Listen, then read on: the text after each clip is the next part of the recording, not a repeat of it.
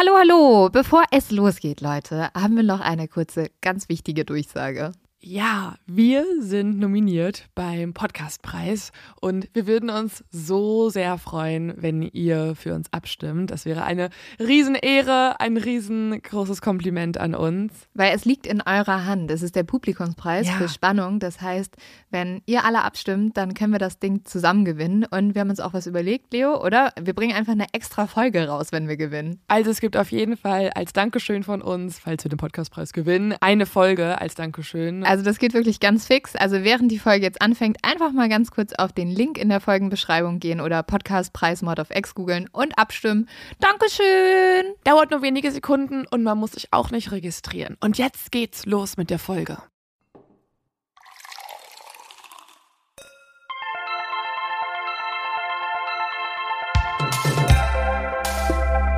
Mord auf X. Der internationale True Crime Podcast.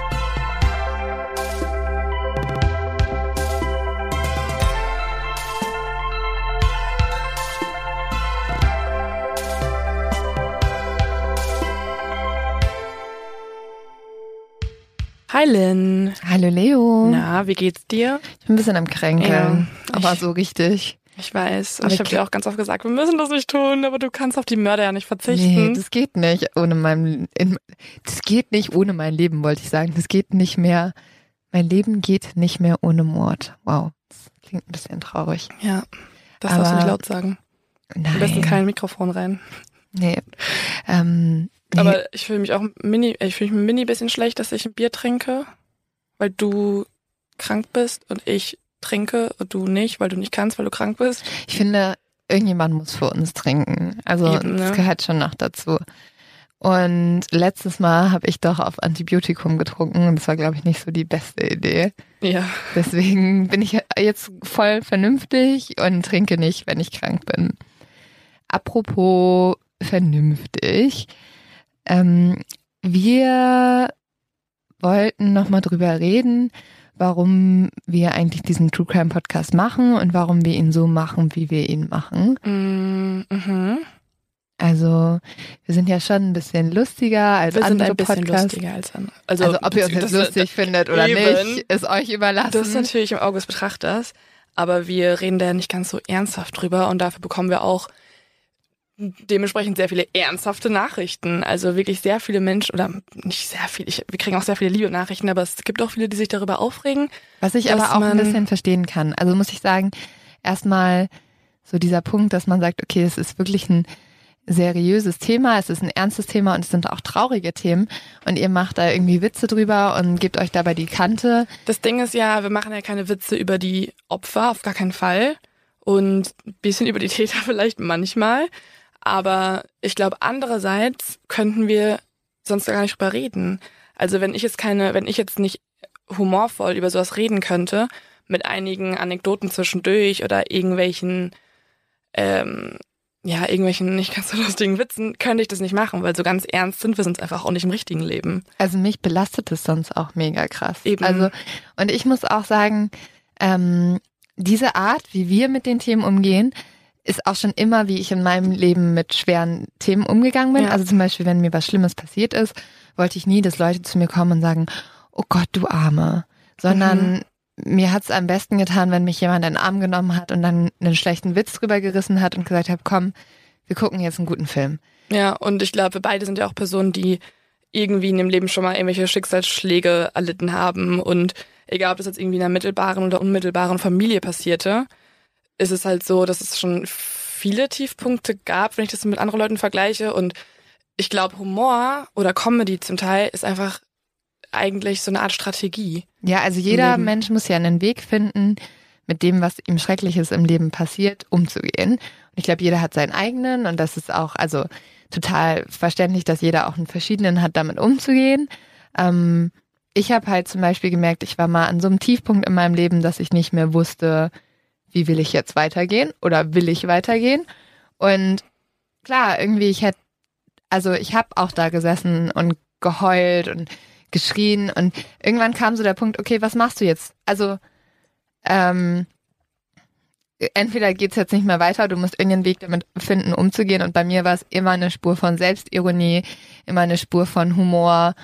Und das sagen ja auch die Mädels von hier My Favorite Murder, Mhm. äh, dass das bei denen genauso war. Mhm. Also natürlich, okay, Riesenvorbild, ne? Props zu them.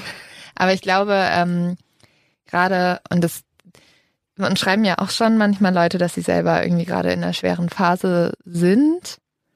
Und wir wollen, also wir wollen echt nochmal sagen, jeder muss da finden, seinen eigenen Weg finden, um Mhm. damit umzugehen. Aber lasst euch nicht unterkriegen und äh, lasst euch auch nicht irgendwie, ja, lasst euch nicht eure Fröhlichkeit Und vor nehmen. allen Dingen googelt mal Michelle Wolf Stand-Up bei YouTube. Echt? Was Ja, oder das? Netflix ist, glaube ich. Also ich finde, also es war äh, bei mir mal so ein bisschen in solchen Phasen irgendwie so ein Ausweg, dass ich einfach irgendein Stand-Up mir angeguckt Mhm. habe. Und du, musst einfach lachen. Weil das Geile ist ja auch bei so Comedians, die gehen auf die Bühne und es geht ja alles über die eigene Selbstironie und über die, das eigene Scheitern auch ganz oft. Mhm. Und die eigenen Schicksalsschläge, die psychischen Macken, was auch immer. Und ähm, das tut so gut, finde ich. Ja, und ich glaube auch, also das, ähm, wie gesagt, ist bei jeder Person anders und auch bei Ja. jeder Person, der was Schlimmes passiert ist, anders. Aber was ich auch schon viel von Leuten gehört habe und auch ähm, selber finde, ist das Schlimmste, was einem passieren kann, ist wirklich so als Opfer gesehen zu werden. Weil du willst mehr sein als nur ein Opfer. Also du willst nicht nur der Mensch sein, der dem Leid zugefügt wurde. Weißt du, was ich meine? Mhm. Also, und deswegen ähm, glaube ich auch, dass manchmal ein bisschen lockerer an Sachen ranzugehen, vielleicht auch so ein bisschen die Schwere davon hebt. Also im Endeffekt ist eigentlich die Keine Ahnung. heraus, wir sind nicht die politisch korrektesten Menschen in diesem Podcast. Also das können wir es halt gar nicht machen. Aber, und das meine ich auch ganz unironisch, es gibt ja wirklich viele sehr, sehr gute, ernste True Crime Podcasts in Ja, Deutschland. auf jeden. Und wenn es irgendwem nicht gefällt, dann ist es natürlich, also es, es gibt ja wirklich Auswahl und es ist Ja. auch gut, dass für alle was dabei ist, auf jeden Aber Fall. genau, wir wollten das eigentlich einfach nur noch mal sagen, weil ähm, uns Weil ihr uns immer schreibt, und Nein. diese Nachrichten nicht Nein, also zum Beispiel mir war es auch irgendwie voll wichtig, das nochmal zu erwähnen, weil, also ich fand es auch wichtig zu sagen, dass wir auch durch Scheiße in unserem Leben, Leben gegangen Mhm. sind und dass wir auch schon wissen, was es bedeutet, wenn man harte Sachen durchmacht. Und dass es aber halt einfach unsere Art ist. Und ey, if you can't deal with it, get out. Nein. Aber so war es natürlich nicht gemeint. Hackt mir nicht hackt mir jetzt nicht alle den Kopf ab. So, ähm, um aus dieser Schwere rauszukommen, habe ich ja euch einen zu dumm zum Verbrechen Das war echt so mitgebracht. ein Downer am Anfang jetzt. Ja, einmal so alle, Ein so pathetisches Wort aussprechen. ja, einmal so den Zeigefinger rausgeholt. Naja, Nee, wie nee, geht's so? Wir haben so ein bisschen das ab die Abwehr ähm, Faust rausgeholt Ja. gegen den Zeigefinger, der uns sozusagen entgegengestreckt wurde. Genau. Ja, ach, eigentlich auch Bullshit. Aber so, zu dumm zum Verbrechen.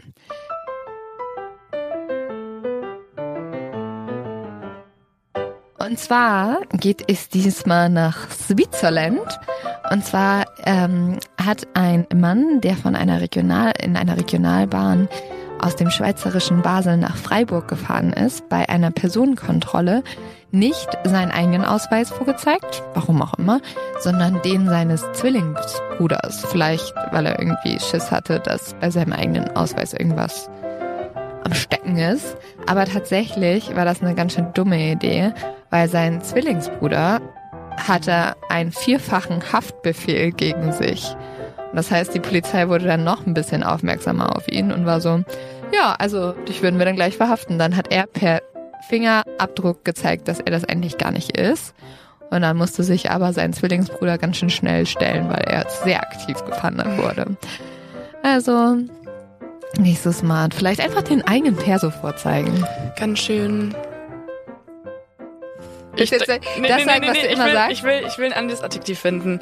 Ich möchte mal ein bisschen Varianz hier einbringen in meine Reaktionen. Nicht mehr ganz schön dumm, sondern ganz schön ähm, idiotisch. Sehr gut, Leo. Also Lynn, heute machst du einen Fall, den ich mir schon die ganze Zeit gewünscht habe, weil das einfach einer der Classics ist, sage ich mal. Also die Figuren so vielen Filmen, in so vielen Anekdoten, Songs, mal wieder wie immer, irgendwelche Bands haben sich auf sowas spezialisiert, scheinbar. Und ich bin sehr froh, dass wir diesen Fall behandeln hier. Ich bin auch immer noch ein bisschen geschockt über alles. Und ja, wurde. Er ist einfach sehr strange, ja. War ein sehr komischer Mann. Um direkt mal einzustarten mit dem politisch Unkorrekten, was Leute so abhaten. Ein bisschen strange. Ein bisschen ein Weirdo. Ähm, es geht um Ed Gein. Und zwar ist Edward Theodore Gein 1906 in La Crosse, Wisconsin geboren. Sein Vater war Alkoholiker und seine Mutter, und das ist der Part, wo es jetzt interessant wird, war eine herrschsüchtige Tyrannin. Ja, und tatsächlich war trotzdem Ed Gein ein ziemliches Muttersöhnchen. Ich weiß nicht, Leo, kannst, kennst du jemanden, der so ein richtiges Muttersöhnchen ist? Hm, Ich glaube, ich ja, kenn- mein Ex-Freund würde ich sagen. Nee, obwohl, eher ein Vatersöhnchen. Echt? Gibt's ein Vatersöhnchen? Gibt's Ja, eine, klar. Ich bin ein Vatertöchterchen, glaube ich. Ich bin voll das Papakind. Vielleicht auch ein Vatertöchterchen. Ja. Oh, das klingt irgendwie komisch. Das klingt sehr komisch. Das Ja. klingt so, als ob Freud gleich anfangen würde, uns zu analysieren auf irgendwelche Ja, auf jeden Kindheitstrauma. Fall. Aber auf jeden Fall, Ed Gein hatte eine unglaublich enge Beziehung zu seiner Mutter. Und dabei Edgin hatte wirklich eine sehr enge Beziehung sehr, zu seiner Mutter. kommen wir später Da noch ein wir, das bisschen wird zu. eine sehr interessante Mhm. kleine Analyse.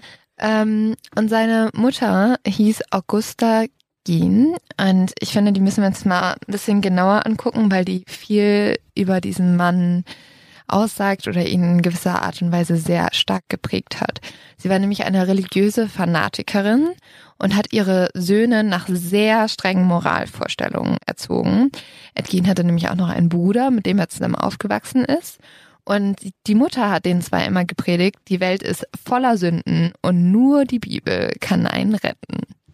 Oh, das ist so nicht so eine coole Kindheit wahrscheinlich. Nee, absolut nicht. Nämlich, was als besonders gefährlich angesehen wurde, was natürlich für jetzt zwei Jungs in der Pubertät auch ein, hartes, ha- ja, harte Schicksal. Regel ist, ja.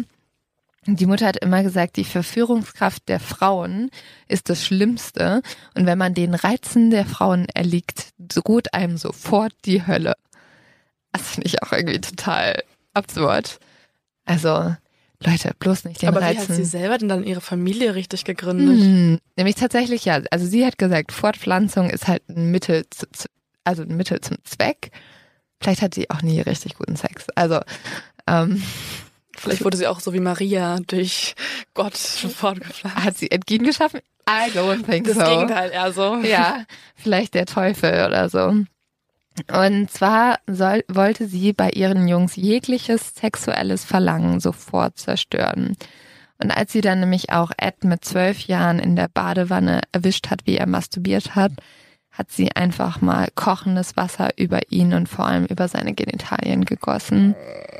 Und sie hat nämlich gesagt, dass die Sexualität und vor allem ja, ja, der Penis auch der Fluch der Männer ist und sie damit halt nur Verderben über Frauen bringen und Frauen andererseits Da- mit ihrer Verführungskraft Verderben über Männer bringen. Also Obwohl bei dem vorherigen wahrscheinlich auch ein paar andere Frauen zustimmen würden. ja, wahrscheinlich, dass der Aber Penis der die- Fluch der ja. Frauen ist. Beziehungsweise auch der Männer. Ja, ja, ja, okay, wenn so Männer sehr schwanzgeleitet sind, vielleicht. Mm, ja, Hm. aber also das ist ja auch so ein Irrglauben. Frauen haben schließlich auch eine Sexualität. Say what? Was? ja, Erzählst du mir gerade im- Offenbarungen? Ja, aber weil es immer so ist, so als ob nur Männer einen Sexualtrieb hätten. Also okay, aber August, Ja, wir haben ja schon oft über verschiedene Sexualtriebe geredet, Ja, dass wir das Gegenteil stimmt. beweisen. ja, Augusta Gien war zumindest, die hatte, glaube ich, nicht so einen Sexualtrieb. Sie hat nämlich wirklich ihren Jungs das so richtig eingebläut. So, Sex ist das Schlimmste auf der Welt. Und deswegen hat Ed auch niemals Mädchen getroffen und hatte sogar Angst vor ihnen. Und als Resultat daraus war eigentlich die einzige Frau in seinem Leben seine Mutter. Und die hatte angefangen, abgöttisch zu lieben. Und zwar in einem Mm. Verhältnis, das einfach nicht mehr normal war. Also das heißt nicht, dass er sie in der Liebe geliebt hat, wie du jetzt irgendwie eine Partnerin liebst, aber so, Nicht sexuell. Oder doch sexuell? Na, er hat auch wirklich noch lange bei ihr im Bett geschlafen. Auch so bis er irgendwie, keine Ahnung, Mitte 30 war. Ich finde, das klingt so ein bisschen wie Bauer sucht Frau. Warum wie Bauer sucht Frau? Das sind doch auch mega oft so Männer, die noch ganz lange bei der Mutter. Ach so. Ja, vielleicht wäre das für Edgin ganz gut gewesen, wenn es das damals schon gegeben hätte. Weil ich glaube, der Junge, also das Schlimmste für ihn war halt, dass der wirklich so allein groß geworden ist. Und also das Ding war halt, Edgins Mutter war so eine dominante Frau. Sie duldete absolut keine Widersprüche. Und wenn ihr jemand trotzdem widersprochen hat, wurde sie gewalttätig und hat auch die Söhne geschlagen, aber nicht nur die, sondern auch ihren Ehemann. Und jetzt fragt man sich natürlich irgendwie, wo war dieser Ehemann die ganze Zeit und warum hat er das alles irgendwie mitgemacht? Und ähm, Georg Gien war eher ein relativ ruhiger Charakter, also zumindest im Gegensatz zu Augusta Gien. Und seine Frau hat ihn einfach richtig gehasst, und zwar für seinen Alkoholismus und seine Arbeitslosigkeit. Warum hat sie nicht verlassen? Das ist nämlich das Ding. Die Eltern waren ja beide sehr religiös, vor allem Augusta Gien. Und sie hat halt immer gesagt, aufgrund dessen kommt eine Ehescheidung komplett nicht in Frage. Weil das ist ja von Gott nicht angesehen. Mhm. Wo ich mir auch denke, so, vielleicht wäre diese Frau nicht gefrustet, so gefrustet gewesen, wenn sie nicht die ganze Zeit mit diesem Mann hätte zusammen sein müssen. Und deswegen haben die beiden, also auch der, der George und Augusta, die haben sich halt beide absolut gehasst und verachtet und trotzdem haben die bis ihr Lebensende zusammen verbracht. Und ähm, sie hat, also Augusta Gien hat halt immer gesagt, ihr Mann ist total schwach für sie, kein richtiger Mann. Und sie hat sogar vor den Augen ihrer Söhne direkt für seinen Tod gebetet. Oh mein Gott. Aber das wird doch auch wieder gegen die Bibel gehen. Naja, wenn du nur für den Tod betest, glaube ich nicht. Naja, liebe den Nächsten? Ja, vielleicht nicht dein Ehemann anscheinend. Augusta da macht so viel nicht Sinn. Also, aber das, der große Punkt, warum sie auch so sauer auf ihren Mann war, war, dass Augusta ihn ihre Familie selber ernähren musste und gleichzeitig auch noch die Kinder erzogen hat. Und sie hat halt dann ein Lebensmittelgeschäft geführt, in dem sie unglaublich viel gearbeitet hat, um irgendwie die Familie zu ernähren von sehr, sehr wenig Geld, das sie hatten. Und die Familie hat auf einer rund 80 Hektar großen Farm gelebt und waren auch da vollkommen isoliert. Die nächsten Nachbarn waren fast 500 Meter entfernt. Edgins Mutter wollte ihre Söhne komplett von der Außenwelt abschotten. Das ging aber nicht ganz, weil zum Beispiel müssen die zwei Jungs ja zur Schule gehen. Und auch in der Schule hatte es aber leider Ed absolut nicht leicht. Er hatte eine Augenkrankheit und wegen der wurde er immer wieder gemobbt, weil er so ein, so ein bisschen ein, eines Auge hatte, das ein bisschen runtergehangen hat. Und er hat halt daraus, dass er halt irgendwie nirgendwo so richtig anerkannt wurde, hat er vor allem gerne gelesen, weil er sich da so ein bisschen zurückziehen konnte. Und das war auch das Einzige, wo er in der Schule tatsächlich richtig gut drin war. Aber End hat sich vor allem Freunde gewünscht und hat deswegen auch immer wieder Klassenkameraden zu sich nach Hause eingeladen aber seine Mama hat es ihm immer wieder verboten. Und ich glaube, das ist so unglaublich schlimm, dass dieser Junge so isoliert war. Und selbst als er erwachsen wird, behält seine Mama immer noch die Kontrolle. Es ist so schwierig, weil du erzählst gerade so viele Sachen, die einem so leid tun. Und ich kenne ja eigentlich den Fall schon, weil das halt irgendwie einer der Classics ist. Und ich habe das auch schon meinem Fall Mörder gehört und so weiter. Ähm, und er ist einfach wirklich irgendwann so am Durchdrehen und macht solche Sachen, die einfach absurd und unfassbar sind. Und es, keine Ahnung, es ist einfach nur crazy. Und jetzt, wenn du das erzählst, dann tut, tut er einem einfach so leid. Aber ich finde, es ist ja auch immer wichtig zu verstehen, wie sind die Leute dahin ja, gekommen. Und das ist ja auch das, was bei den meisten irgendwie halt so ist, ne? dass wenn du dir die, die Vergangenheit anguckst oder die Kindheit von denen, äh, von den meisten Mördern, Serienmördern, dann ist das immer eine sehr traurige. Aber ich finde, bei fast keinem begründet sich das so krass wie bei Edgin. Also hör mal noch weiter zu. Aber so zum Beispiel Ed Kemper ist ja auch ein bisschen ja. mit, der ähnlichen, mit der ähnlichen Situation, dass die Mutter auch so eine herrische Frau war und Ted Bundy hat auch eine herrische Mutter. So viele haben eine herrische Mutter. Ja. Das ist irgendwie echt immer oft, oder? Also, oder halt gewalttätige Väter ist auch ein großes Ding. Also Eltern nehmen halt schon einen riesen Einfluss auf ja, Kinder. Das darf man nicht vergessen. Einfluss. Ed Gein hat halt wirklich um jeden Preis versucht, die Anerkennung seiner Mutter zu bekommen. Und er war so ein bisschen in einem konstanten Konflikt drin. Nämlich einerseits hasste er seine Mutter. Und zum Beispiel sein Bruder Henry hat es auch geschafft, sich von der Mutter loszureißen. Aber Ed war halt immer unter, unter ihrer Fittiche und kam da einfach nicht von weg. Und andererseits war das ja auch alles nur, weil er sie so vergöttert hat. Und um jeden Preis wollte er ihr alles recht machen, ihre Anerkennung bekommen. Und genau das hat er aber nie bekommen. Sie hat ihn immer beschimpft, sie hat ihn verhöhnt und vor allem hat sie immer wieder gesagt, die Jungen würden wie ihr Vater werden und damit zum Versager. Ed bekommt das erste Mal eine Erektion und das sagt auch viel über seine späteren Taten aus, als er durch Zufall beobachtet, wie seine Mutter einen blutigen Körper von einem Schwein ausweidet. Und das sind sozusagen seine ersten sexuellen Erfahrungen, weil er dabei halt ja einen Samenerguss bekommt. Und seine Mutter sagt dann aber, ja, das ist nicht schlimm, komm her und helf mir, das Tier zu schlachten. Also man muss sagen, schon am Anfang haben seine ersten sexuellen Erfahrungen eigentlich mit seiner Mutter und einem blutigen Körper zu tun. Ich glaube, das ist nicht so eine gute Grundvoraussetzung für eine mm. gesunde Sexualität. Edgins Vater stirbt 1940. Dann nehmen die Söhne das erste Mal Gelegenheitsjobs an und arbeiten hauptsächlich als Handwerker, einfach weil sie noch mehr Geld natürlich in die Familienkasse bringen müssen. Und jetzt wird's richtig absurd. Edgin arbeitet auch hin und wieder als Babysitter für die Nachbarn. Und zwar, weil niemand ihn damals als Bedrohung wahrnahm und für alle von euch, die den Fall noch nicht kennen, ja, Edgin ist definitiv eine Bedrohung. den sollte man nicht mit seinen Kindern spielen lassen. Das wäre, glaube ich, die allerletzte Person auf der ganzen Welt, die ich mit meinen Kindern spielen lassen wollen würde. Aber er war im Dorf, wurde er immer eher so, ja, als das typische Muttersöhnchen, als kleiner Süßer wahrgenommen. Als so ein kleiner Weirdo, den keiner Ja, genau. Also sehr komisch irgendwie, aber harmlos. Edgin ist mittlerweile circa 40 Jahre alt und er lebt mit seinem Bruder auf dem Hof. Der kommt aber unter mysteriösen Umständen bei einem Brand ums Leben. Edgin sagt später, die beiden hätten gemeinsam ein Feuer gezündet, um trockenes Laub zu verbrennen.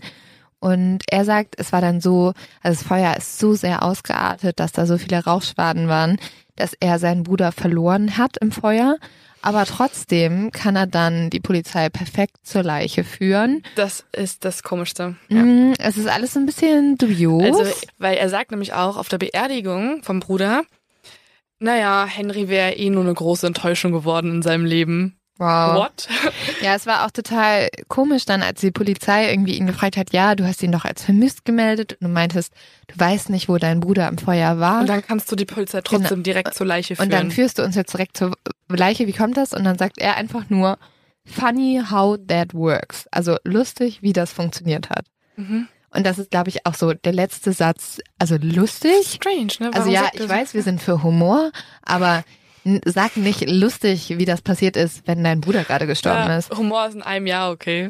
Ja, auch nicht dann, wenn es dein eigener Bruder ist. Ja, ja doch, ja, ja nein, nein, nein, nein, nein, I don't Aber know. sehr komisch. Und mein vor Bruder allem, würde mich auf jeden Fall als Geist heimsuchen und mir nochmal einen richtigen Arschtritt geben. Nee, so eine richtige Nackenschelle geben dafür. Also. Hm. Aber nee, mit cool. dem Wissen, was er gleich alles so noch tut, gehe ich stark davon aus, dass er selber seinen Bruder dann auch irgendwie, ja, dass da irgendwas damit zu tun haben muss, dass sein Bruder gestorben ist, wenn er dann auch weiß, wo die Leiche liegt. Ja, also tatsächlich. Und ich glaube, man hat auch rausgefunden, dass der Bruder ähm, Gewalteinwirkungen hatte, die nicht vom Feuer kommen. Genau, also die Polizei hat mehrere Schlagwunden am Kopf von Edgins Bruder gefunden. Wer könnte das wohl sein? Hm.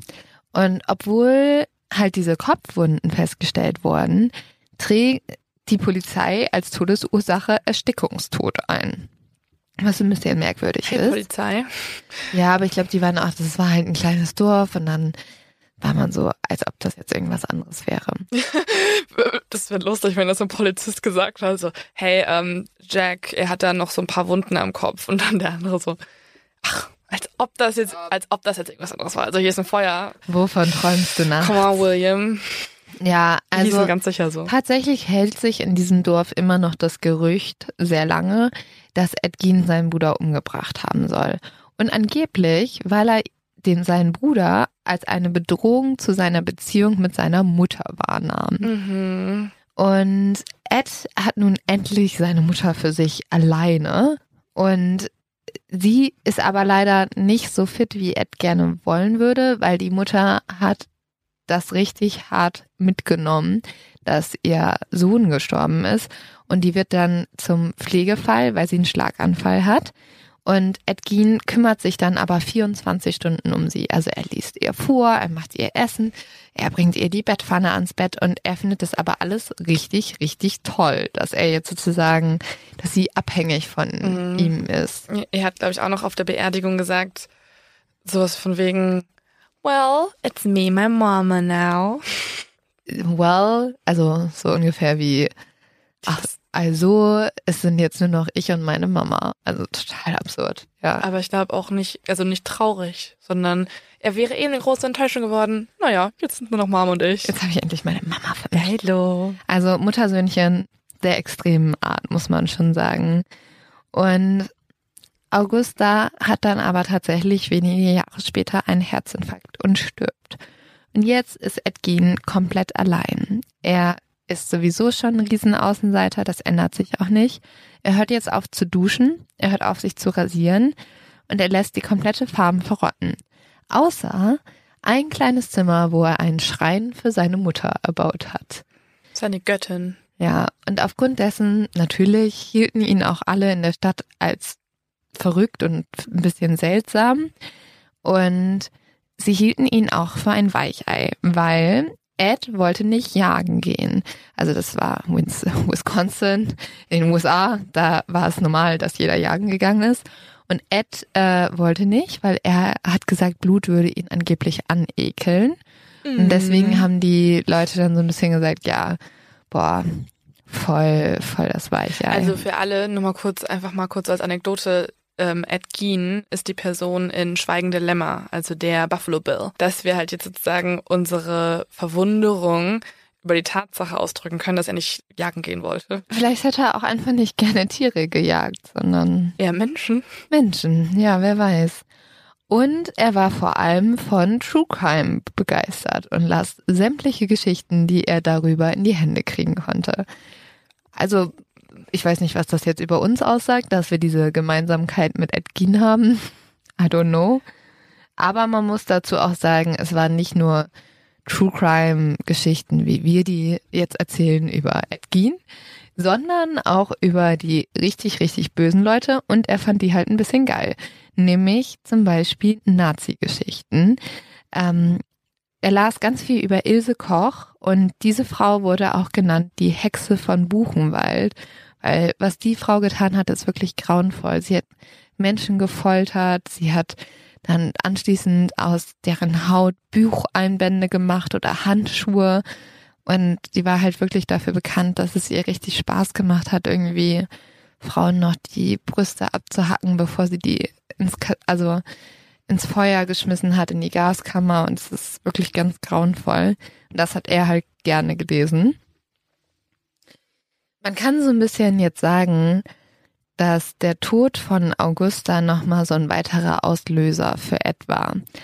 Nämlich, er hat sie dann unglaublich vermisst und immer wieder ihr Grab besucht. Und tatsächlich erzählte er später den Ermittlern, dass er sie dann auch ausgebuttet hätte. Zu der Zeit fängt er an, nachts immer Friedhöfe umzugraben und Leichenteile mitzunehmen und vor allem von Frauen, die seiner Mutter erstaunlich ähnlich sehen. Und jetzt kommen wir zu dem Teil, wo es halt ein bisschen komisch wird und ich find's lustig, dass du sagst, dass es jetzt ein bisschen komisch wird, wenn er einfach davor schon so Leichenteile mitgenommen hat von ja, seiner Mutter. Aber es steigert sich halt noch so krass. Ja. Ja, ich verstehe deinen Punkt, aber pass mal auf. Nämlich, ja, ich weiß, oh Gott. Er hat die Köpfe mitgenommen von diesen Frauen und auch ihre Vaginas. Und er besprenkelte die mit Salz, keine Ahnung warum, und machte sich zum Beispiel auch eine Art Gürtel mit Brüsten, oh welche er dann ziemlich oft trug, genauso wie halt die Vaginas, die hat er sich dann irgendwie auch teilweise umgehangen. Und man hat halt vermutet, dass er damit gerne Augusta näher kommen wollte oder vielleicht halt sogar selbst eine Frau werden wollte. Oder einfach ein sehr experimenteller Fashion Designer werden wollte. Ja, ich glaube nicht so. Also tatsächlich gab es auch irgendwie Theorien oder Leute, die gesagt haben, ja, vielleicht wollte er auch Transgender sein. Und das war seine Art und Weise der Umwandlung. Aber ich muss jetzt sagen, okay, das ist schon sehr extrem, Leichenteile auszugraben und sich die umzuhängen. Über Eds sexuelle Vorlieben war tatsächlich sehr wenig bekannt. Angeblich starb er sogar als Jungfrau mit 74 Jahren. Man weiß nur, er fühlte sich zu Frauen angezogen, welche seiner Mutter ähnelten. Und eine davon arbeitete in einer kleinen Bar in Pinecroft und hieß Mary Hogans. Eines Tages fanden die Stammgäste die Bar leer vor und hinter dem Tresen war ein riesiger Blutfleck. Keiner hat sich dann so richtig was dabei gedacht, was total absurd ist, weil diese Frau für drei Jahre verschwunden war. What? Mhm. Und alle waren so, na, vielleicht ist sie mal, hat sie mal einen langen Urlaub gemacht. Und Ed Gein hatte sie aber in Wirklichkeit erschossen und mit zu seiner Farm genommen. Und er hat sogar noch Witze darüber gemacht, dass Mary bei ihm diese Nacht geschlafen hätte. Also man muss echt sagen, dass der sich in diesem Dorf fast alles erlauben konnte. Also da verschwindet eine Frau und der sagt noch so, ja, die Nacht war die noch bei mir, niemand schaut bei ihm nach. Dann hat er auch andauernd immer in den Bars über seine Nazi-Lektüre geredet, wo auch alle waren so, hm, bisschen komisch. Und tatsächlich haben Nachbarskinder bei ihm im Zimmer durchs Fenster so Schrumpfköpfe gesehen. Und er hat es dann weggelacht. Ja, ja, nee, er meinte, die sind schon echt, aber die hat ihm jemand als Souvenir aus dem Krieg mitgebracht. Erstmal, Leo, wenn du mir jemals irgendwo was mitbringst, bitte bring mir eine Postkarte mit und nicht einen Ich- Schrumpfkopf. Ich bring dir eine mit, ja. Also so einen Schrumpfkopf will ich gar nicht haben. Und da hat halt alle waren so, ja, okay, gut, macht Sinn. Hat niemand sich drum gekümmert.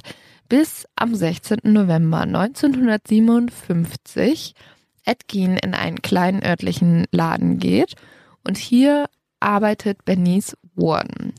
Er kauft Kühlflüssigkeit, bezahlt und eigentlich ist alles ganz normal. Bis zu dem Punkt, wo er eine Waffe aus dem Regal nimmt, die selber voll lädt mit Munition, die er mitgebracht hat, und Bernice Woden einfach erschießt. Und Bernice wird dann vermisst. Sie hat aber einen Sohn, den das halt auffällt. Und der sieht, dass als letzter Kunde Ed Gein da war, weil er hat ja auch noch was gekauft. Also ich finde es auch so ein bisschen, was ich so sicher, also irgendwie kannst du doch drauf kommen, dass vielleicht Leute, wenn dein Beleg der letzte ist, dann zuerst an dich denken. Und Deputy Sheriff Frank Warden geht in den Laden und die Kasse steht auf und Blut ist überall auf dem Boden. Die Polizei fährt dann zu Geins Farm und dort erwartet sie ein Szenario wie aus einem Horrorfilm. Als sie durch die Tür treten, kommt ihnen sofort ein beißender Gestank entgegen. Überall sind menschliche Knochen, Fingernägel und Haut. Ja. Je weiter die Polizei ins Haus geht, desto schlimmer wird es. Die Stühle sind mit menschlicher Haut bespannt. Schalen sind aus Schädeln gemacht und auf dem Bett liegen eine Leggings und Handschuhe aus Menschenhaut. Okay. Und jetzt weiß die Polizei auch endlich, wer Edgins erstes Opfer war oder wahrscheinlich erstes Opfer. Nämlich Edgin hat aus Mary Hogans Gesicht eine menschliche Maske gemacht, die man sich aufsetzen kann. Damit wären wir dann auch schon beim zweiten Film, den Edgin inspiriert hat, nämlich Leatherface. Mhm. In The? Texas Chainsaw Texas Massacre. Chainsaw Massacre. Genau. Außerdem finden sie Knochen, Oh man. einen Mülleimer aus menschlicher Haut. Einen Mülleimer. Mhm. Ich hab, äh, ich hab irgendwo gelesen, dass er die Tier, diese Näpfe für seine Tiere, Ja, alles. Der hat einfach alles aus menschlicher Haut seine gemacht. komplette Möblierung, er musste sich gar nicht dafür irgendwie Geld zur Seite legen. Er hat sich äh, was gegraben und ja. Wäre der einfach mal zu Ikea gefahren, ne? Ja, ne, wenn es das schon gegeben hätte, dann äh, hätte sich alles ersparen können. Ja. Nee, aber stattdessen hat er halt alles aus irgendwelchen menschlichen Überresten gemacht. Er hatte Totenköpfe auf seinen Bettpfosten. Er hatte ein Korsett sich gemacht aus einem weiblichen Torso und Bernices Herz lag einfach darum. Er hatte neun Vaginas in Schuhkartons, vier Nasen, ein Lampenschirm. Vier Nasen? Ja. Sorry, das hört sich so strange an. Es ist so merkwürdig, diese Aufzählung. Ein Lampenschirm aus einem menschlichen Gesicht und eine Menge Fingernägel. War er auch ein guter Handwerker? Ja, keine Ahnung, muss er ja ein bisschen gewesen aber, sein. Ja, aber man muss ja, wenn man jetzt mal nochmal kurz praktisch darüber überlegt, abgesehen von dem Faktor, dass es einfach unfassbar eklig ist und Ja. sehr, sehr, sehr, sehr, sehr verstörend. Wie funktioniert denn bitte so ein Lampenschirm aus einem Schädel? Du, ähm, keine Ahnung, so gut habe ich in Werken früher nicht aufgepasst. Warum weißt du das nicht? Weiß ich nicht. Und also meine Lehrerin hat mir das erstaunlicherweise nicht beigebracht. Ich weiß auch nicht warum. In welcher Schule warst du? Ja, nicht auf der Waldorfschule, aber ich glaube auch nicht, dass man es dabei kriegt. und die ersten Hater-Mails flattern ein. Also- Ach komm, Leute. Nur weil ihr euren Namen besser tanzen könnt als ich. Ist ja auch wurscht. Aber also tatsächlich muss es halt auch ganz schön viel Arbeit sein. Und ich finde es einfach noch absurder, die Vorstellung, dass er dann halt in so einem Haus gelebt hat, wo einfach überall menschliche Überreste waren. Das finde ich irgendwie richtig eklig. Wer hat die sich gebaut? Ja. Warum? Why? Ed, tell me, bitte. Ey, ich würde lieber einen Lampenschirm aus einem menschli- menschlichen Gesicht bauen, als eine Nacht in diesem Haus zu schlafen. Also du würdest lieber Menschen töten, Nein, dann daraus einen Lampenschirm bauen? ist. Also lieber als in diesem Haus zu schlafen. Warum denkst du über solche Sachen nach? Wenn ich das schon machen müsste, würde ich lieber einen Menschen nicht einen Lampenschirm bauen. Ich wollte euch kurz in meinen absurden Kopf reinlassen. Danke. Immer gerne. Ähm, und tatsächlich findet man dann auch Benice Wardens Kopf und der ist in einem Leinenbeutel drin. Ihr Körper hängt aber draußen in so einer Art Sommerküche. Also weil es in Texas so warm ist, hatten die so eine Küche, die ist draußen. Und lief. offensichtlich hat er sich auch Gartenmöbel gebaut. Ja. Und sie ist aufgehängt an ihren Beinen und ausgeweidet wie ein Tier. Und das ähm, jetzt nochmal an alle, die auch schon beim Black Dahlia-Fall angefangen haben zu googeln. Falls ihr euch noch weiter verstören möchtet selber, könnt ihr auch das mal gerne googeln. Das ist so schlimm. Ich glaube, ich habe noch nie, ich glaube, mir war noch nie so schlecht, als ich ein Foto angeguckt Ja, habe. ich guck, guck mir das nicht an. Ähm, ich will nämlich noch schlafen können. Und jetzt Und muss man essen. bedenken, eine der Personen, die Benice Warden gefunden hat, war ihr Sohn. Und der hat sie einfach so da hängen gesehen, was einfach so schrecklich ist. Ed wird dann natürlich sofort verhaftet und sein Haus wird, no wonder why, benannt als das Horrorhaus. Man findet nämlich überall im Haus Leichen und die Körperteile sollen von etwa 15 Menschen stammen. Man kann Edgin aber nur zwei Morde nachweisen, nämlich die von Mary und Benice. Und alle wundern sich, woher denn diese ganzen anderen Leichen kommen, Hm. bis Ed auf einmal sagt, nee, Leute, gar kein Stress, ich raube nachts halt noch Gräber aus, weil, und jetzt kommt das Unglaubliche, er sagt, er kann die Toten wieder zum Leben erwecken. Hä? Mhm. Er Bitte sagt nämlich, vorführen. als erstes hat er seine Mutter ausgegraben und er hat gesagt, er hat das Grab einfach geöffnet, hat ihren Kopf von ihrem Körper abgezogen und zwar wollte er das alles machen, weil er seine Mutter wieder erschaffen wollte und deswegen hat er auch so eine Art Frauenanzug gemacht, so dass er wahrhaftig in die Haut seiner Mutter schlüpfen konnte. Und er hatte das Ziel, seine Mutter wieder zu erschaffen, von den Toten zu erwecken. Und damit hätte sie nie wieder die Chance gehabt, ihn zu verlassen. Es gab dann auch sehr viele Gerüchte, dass er ein Kannibale war oder sogar mit Leichen geschlafen hat. Er hat es aber immer verneint und er hat auch ja gesagt, dass er bis seinem Tod Jungfrau war und er hat gesagt, er hat auch nicht mit den Leichen geschlafen, weil sie einfach zu schlecht gerochen hätten. Macht so viel Sinn, weil jetzt auf einmal hast du irgendwelche Ansprüche an dein Leben, nachdem du irgendwelche Vulvas, die als Kette umgehangen hast. Ja, vor allem nachdem du in einem Haus gelebt hast, wo alles verwesen ist. Er hat sich eine Kette aus Penissen auch erstellt, ne? Da hängen einfach Penissen? so, ja auch. Kannst du auch alles nachgucken. Das sind alles Fotos. Das ist so Oh widerlich. Gott. Man kann sich diese Kette, also dieser Mensch hat diese Kette umgehangen mit so getrockneten Geschlechtsteilen. Es ist halt echt schön. Und also ich finde das dann auch ein geiles Ausschlusskriterium. Mm, nee, riecht so schlecht. Sonst hätte ich sofort mit der Leiche gepennt. Also ich mache auch nicht alles, okay? Ich habe auch noch Ja. Ansprüche, hallo? Und Ed erzählt der Polizei dann, dass er zwischen 1947 und 1952 bis zu 40 Mal den Friedhof besucht hat und etwa 30 Mal davon auch mit leeren Händen zurückgekommen ist. Aber die anderen 10, 9 Mal hat er dann immer gut was mitgenommen. Da gab's Sale. Ja, da war alles, da war alles im Schlussverkauf. Ähm, er hat damals gestanden oder er hat gesagt, dass er halt schon das mit den Leichen alles, also dass er die geschändet hat und so. Aber er hat gesagt, er hätte nie richtig gemordet, sondern die Tode von Benice und Mary wären aus Versehen gewesen. Aber danach hat es tatsächlich nicht ausgesehen. Man hat sogar vermutet, dass er noch mehrere Opfer hatte, unter anderem eine vermisste Babysitterin. Und das Ganze war aber dann so ein bisschen schwierig, weil seine Geständnisse wurden zum Teil auch erzwungen. Der Sheriff hat zum Beispiel im Verhör immer wieder Atkins Kopf gegen eine Wand gehauen, weil man muss ja auch sagen, irgendwie, Mhm. die waren natürlich Ja, war super waren- geschockt darüber und haben ihn halt auch als ein richtiges Monster gesehen. Aber ein Arzt hat halt bei ihm später Schizophrenie diagnostiziert und er ist dann auch in eine Anstalt für psychisch kranke Straftäter gekommen. Und dort blieb er auch, bis er mit 77 Jahren im Jahr 1984 gestorben ist. Und dann haben ihn übrigens seine Verwandten auf dem Friedhof nachts beerdigt. Und es war auch gegenüber von einem Grab, das er eigentlich mal geschändet hatte. Also es ist irgendwie noch so ein bisschen ironisch, dass er dann auch nachts beerdigt wurde. Mhm. Also ein bisschen merkwürdig und auch vielleicht ein bisschen respektlos. Aber ich glaube, das war auch, weil der halt so sehr gehasst wurde, dass die halt dann nicht wollten, dass Leute das aufhalten oder so. Und Edgins Haus sollte dann gemeinsam mit vielen seiner Habseligkeiten versteigert werden, was irgendwie total absurd ist.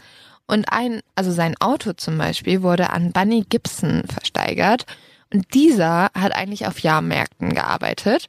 Und da hat er dann das Auto von Ed Gein mit hingenommen. Hat eine Figur der ermordeten Mary auf den Fahrersitz gesetzt und Leuten erlaubt, Fotos mit diesem Auto zu machen. Was Why? einfach so respektlos ist. Also, Warum, warum willst du denn sowas steigern?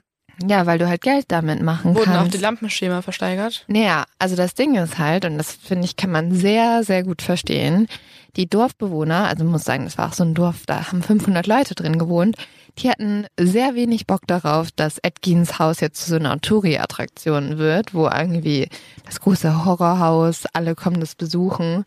Und deswegen ist es auf mysteriöse Art und Weise am 20. März niedergebrannt. Mhm. Ich kann mir sehr gut vorstellen, wie das ganze Dorf da mit Fackeln drumherum stand und das angefeuert hat. Mhm. Und ich hätte da auch meine Fackel reingeschmissen, kann ich euch jetzt schon sagen. Und tatsächlich hatten die Dorfbewohner eine sehr ähnliche Art, mit den Geschichten von Ed fertig zu werden, wie wir es machen. Sie haben nämlich Witze über Ed im Nachhinein gerissen, um halt irgendwie nicht mehr so viel Angst davor zu haben. Und ein Witz, den die Kinder immer gemacht haben, war, warum mussten sie in Ed Geins Haus immer die Heizung anlassen? Na, Leo? Mhm. Warte, warte, warte. Ähm, Weil sonst die Möbel Gänsehaut bekommen hätten. Ja, auch so semi-lustig, ne? mhm.